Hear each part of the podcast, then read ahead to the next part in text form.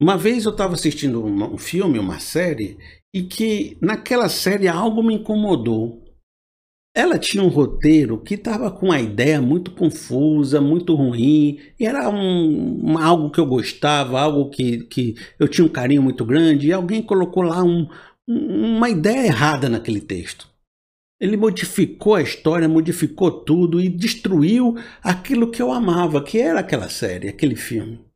Quando aquela pessoa destruiu, eu me fiquei indignado. Eu disse o seguinte: olha, como é que eles destruíram isso, algo tão precioso para nós?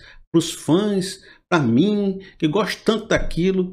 Fizeram algo errado. Eu estou chateado. Eu acho que eles não deviam ter feito isso com o filme, não deviam ter feito isso com a série.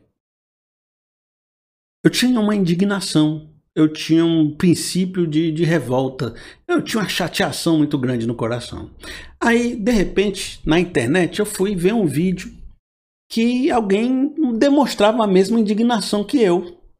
E naquele vídeo eu me senti em casa, eu senti um calorzinho gostoso no coração de ver outra pessoa falando: é, isso é absurdo mesmo. E esse pessoal é fuleiragem. Esse pessoal tinha que ser demitido. Eu falei: é isso mesmo, tem que ser demitido. E ele falava: tem que ser demitido. E eu falava: tem que ser demitido. E a gente ficava na mesma sintonia, na mesma sincronicidade. Aí não foi só um vídeo, porque o vídeo chama outro vídeo, um abismo chama outro abismo. E quando você percebe, você está num ciclo de ódio de pessoas que estão propositalmente fazendo conteúdo para acionar a sua indignação, mas num ponto que ela pegue um fogo tão grande que ela se torne uma raiva, uma ira.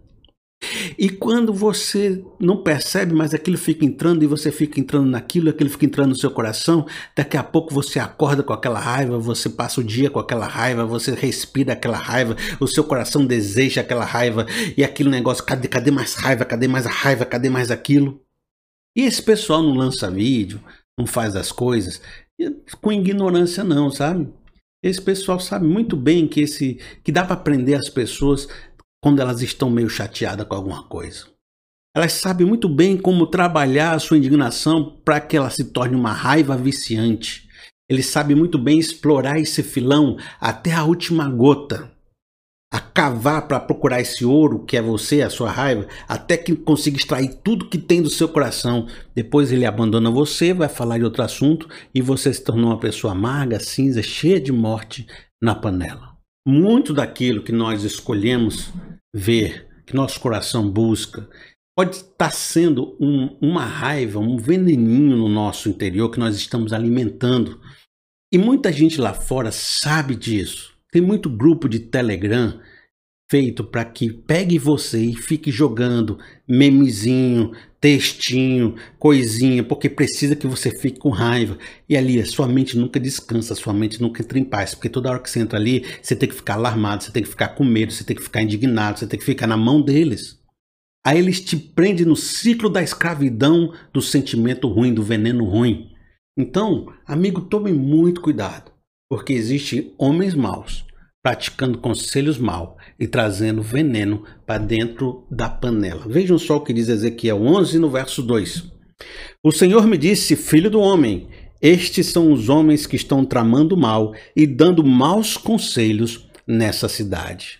São homens que, em vez de usar a palavra para dissipar raiva, para curar, para transformar, para trazer a conciliação, eles não, eles ampliam a maldade, ampliam a destruição. O Tiago, do livro de Tiago, né, no Novo Testamento, ele fala que a língua ela é um fogo consumidor, ela é cheia de maldade, ela é uma fagulha que incendeia toda a floresta. A língua tem um poder de destruição muito maior do que uma arma. E eu estava preso naquele ciclo de ódio com pessoas usando a língua para incendiar o fogo na minha panela, no meu coração. Até que lá no fundo da minha alma um grito surgiu: morte na panela. Alguém me avisou.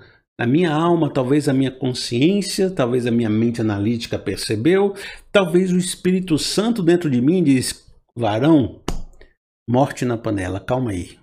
Isso que você está vendo, esse ciclo do que você está se envolvendo, esse alimento do ódio não é algo que vem de Deus, não é algo bom, é algo que está te tirando da rota, está matando os seus relacionamentos, está matando a sua mente, está matando o seu coração, está matando as suas emoções.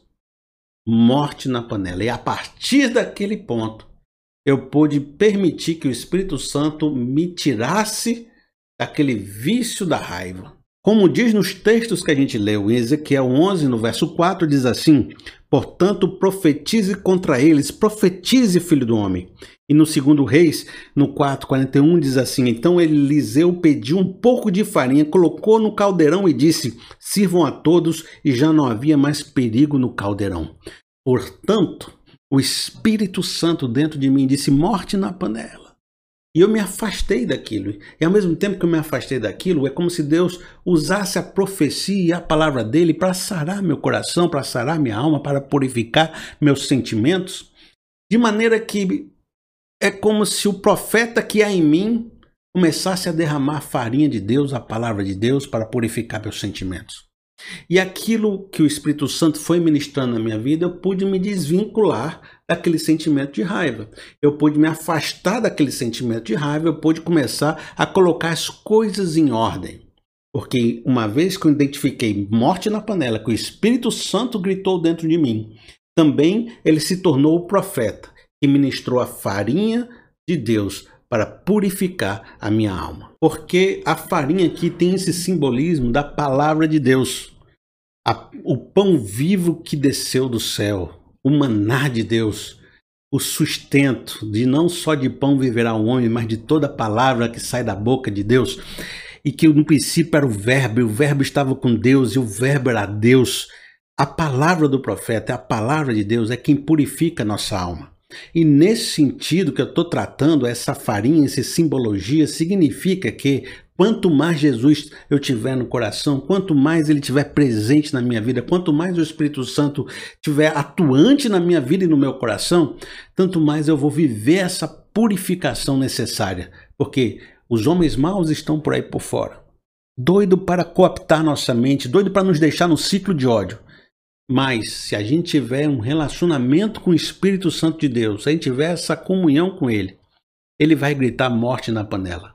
E a gente vai usar essa palavra de Deus que purifica, que cura, que transforma, que limpa.